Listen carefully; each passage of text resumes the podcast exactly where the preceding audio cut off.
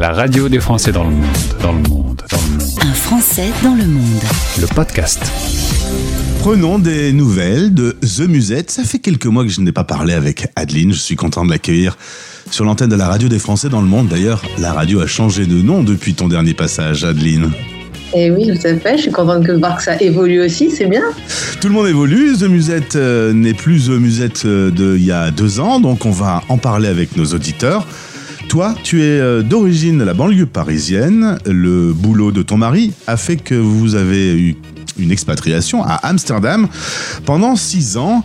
Euh, C'était bien, tu as bien profité, tu as bien aimé ce pays, mais euh, l'occasion de partir à Dubaï il y a un an et demi, vous avez sauté dessus.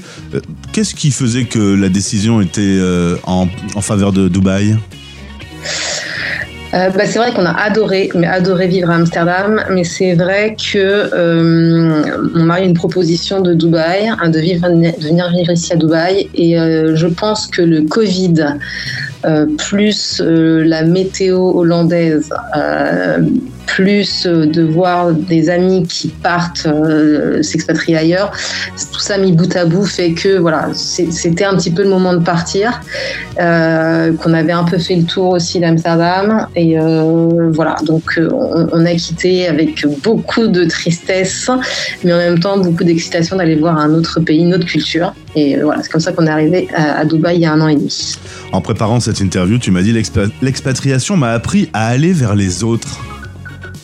Oui, c'est vrai. Parce qu'avant, j'étais pas, j'étais pas comme ça. Euh, on avait euh, notre, je dirais, notre train-train. euh, voilà, en banlieue parisienne, on avait nos amis qu'on connaissait d'école, mais là, en fait, l'expatriation te force forcément à aller vers les autres. Tu n'as plus ta famille euh, juste à côté, donc euh, voilà, pour euh, pour s'épanouir personnellement et professionnellement, faut aller vers les autres. Et moi, ça m'a appris ça, et, et j'en suis ravie. Euh, Voilà, je, je découvre plein de monde, plein de plein de choses, donc c'est chouette. Alors, je vous, a- je vous raconte la méthode d'Adeline. Elle utilise ses enfants pour faire des rencontres.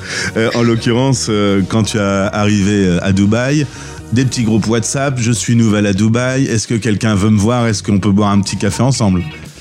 Exactement ça, exactement. Bah, en fait, moi, j'ai comme j'ai des enfants, c'est vrai que c'est un, moyen assez facile de te rencontrer du monde. Donc euh, voilà, j'ai utilisé le groupe WhatsApp pour euh, pour me présenter et euh, pour proposer un café. Et, euh, j'ai des personnes bien aimables qui m'ont répondu et donc et donc voilà, ça a commencé comme ça et et je suis en contact encore avec elles, donc c'est chouette. Euh, Tu me disais que ton plus grand, donc que tu as un garçon euh, et une fille, le plus grand a 14 ans. Tu sens quand même que les déplacements dans le monde, euh, quand on s'approche de l'adolescence, ça devient un petit peu moins facile pour, pour le, le grand s'adapter? Ouais, ça a été plus compliqué en effet pour lui euh, cette transition. Je pense qu'il était parti euh, euh, en s'imaginant arriver à Dubaï en, allant dans la classe et en disant bon bah salut on est copains comme il avait fait en arrivant à, à Amsterdam mais alors qu'il était plus petit.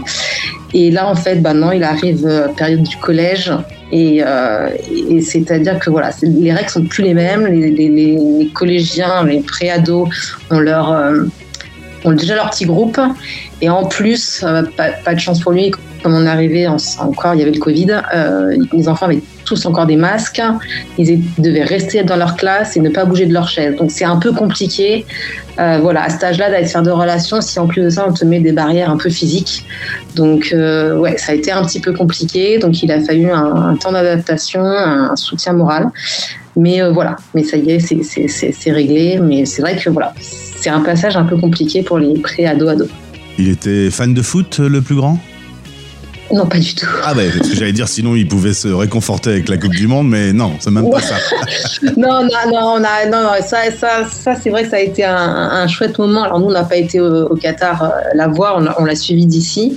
Euh, C'était chouette, même entre ses copains, euh, enfin voilà, de voir que les Français atteignaient la, Ouais. la finale. Mais, euh, mais ça n'a pas été le, le sujet de prédilection pour euh, faciliter la- les conversations.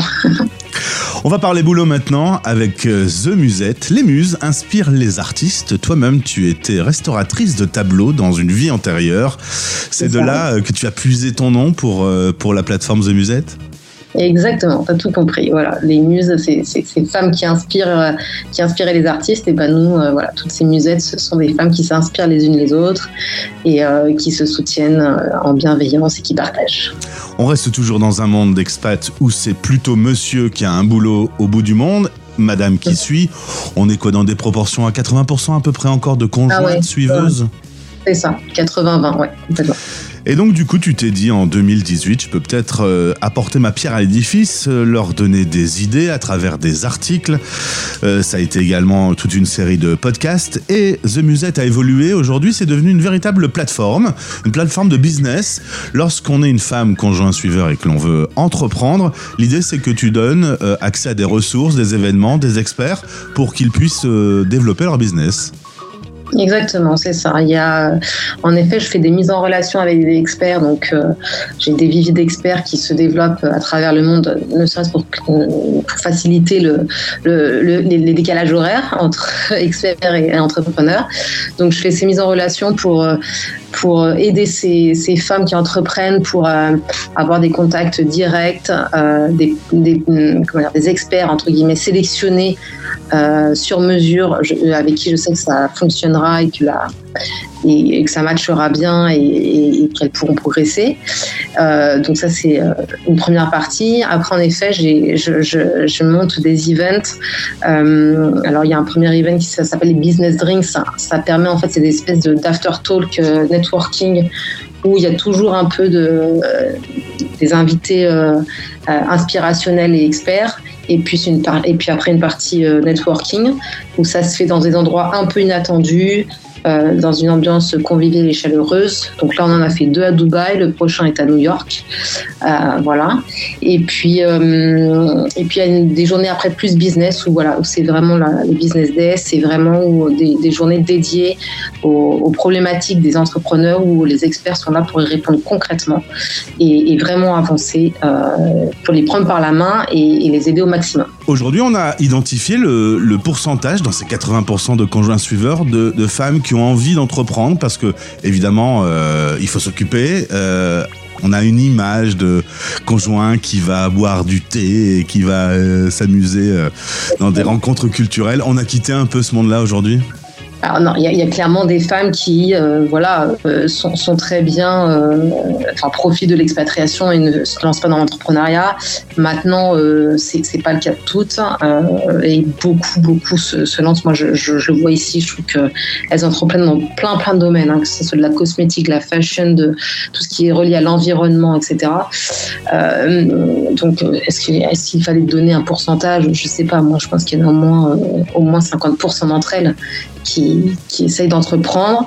Et c'est pas facile parce que euh, contrairement à ce qu'on pense c'est pas parce qu'on est expat qu'on a euh, des budgets euh, illimités et que non il faut prioriser où est-ce qu'elles veulent investir où est-ce qu'elles veulent développer. Et, ça c'est aussi un des clichés que j'essaye de, casser et de montrer que bah non voilà un la femme conjoint suiveur ne fait pas que du shopping et ne reste pas que sur la plage. Et euh, deux, voilà, on n'a pas forcément des budgets euh, à rallonge pour pouvoir développer son projet et, euh, et c'est un peu dommage aussi parce qu'on n'a pas forcément les aides. Et justement, quelles sont les aides de, tes experts? Dans quel domaine ils interviennent, ces experts? Sur le concept, sur le montage de l'entreprise, sur sa communication? Enfin, le champ est large hein, quand on crée sa boîte. Exactement. Bah, surtout, parce qu'en effet, un entrepreneur, ça a 25 casquettes, ça doit savoir tout faire et c'est un peu difficile.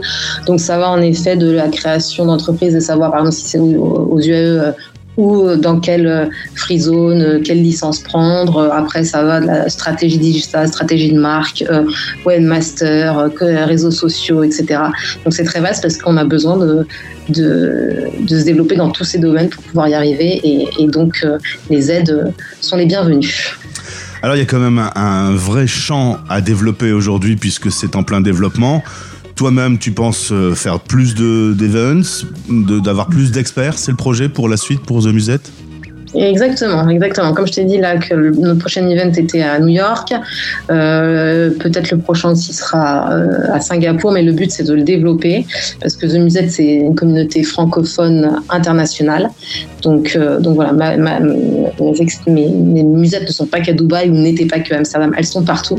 Donc c'est de multiplier ça, de multiplier les experts et de multiplier les events pour pouvoir être partout avec elles.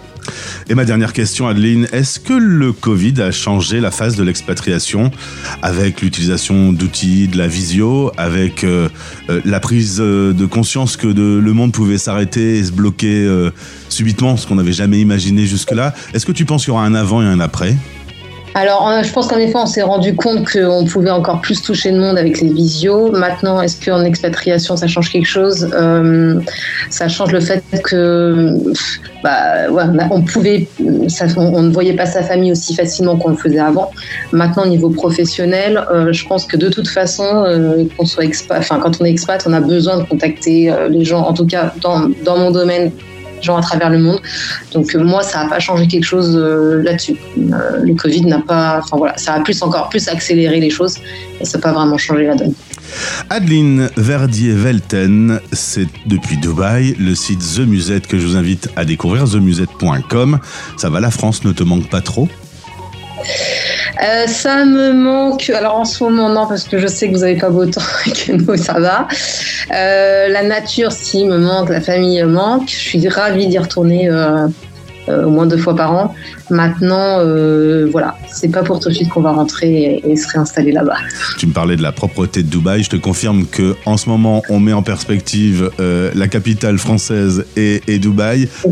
Euh, voilà, c'est pas pareil, hein, parce que nous on ramasse plus les poubelles maintenant, terminé. Non, mais c'est ça. Non, mais alors que ici, j'avoue, mais je crois que ça, ils ont été euh, euh, élus là récemment ville la plus propre du monde. Donc non, non, clairement, il y a des efforts à faire. hein. On- je, je, je mets pas ça sous le tapis, mais c'est très très propre, c'est très sécurisé, c'est très agréable à vivre.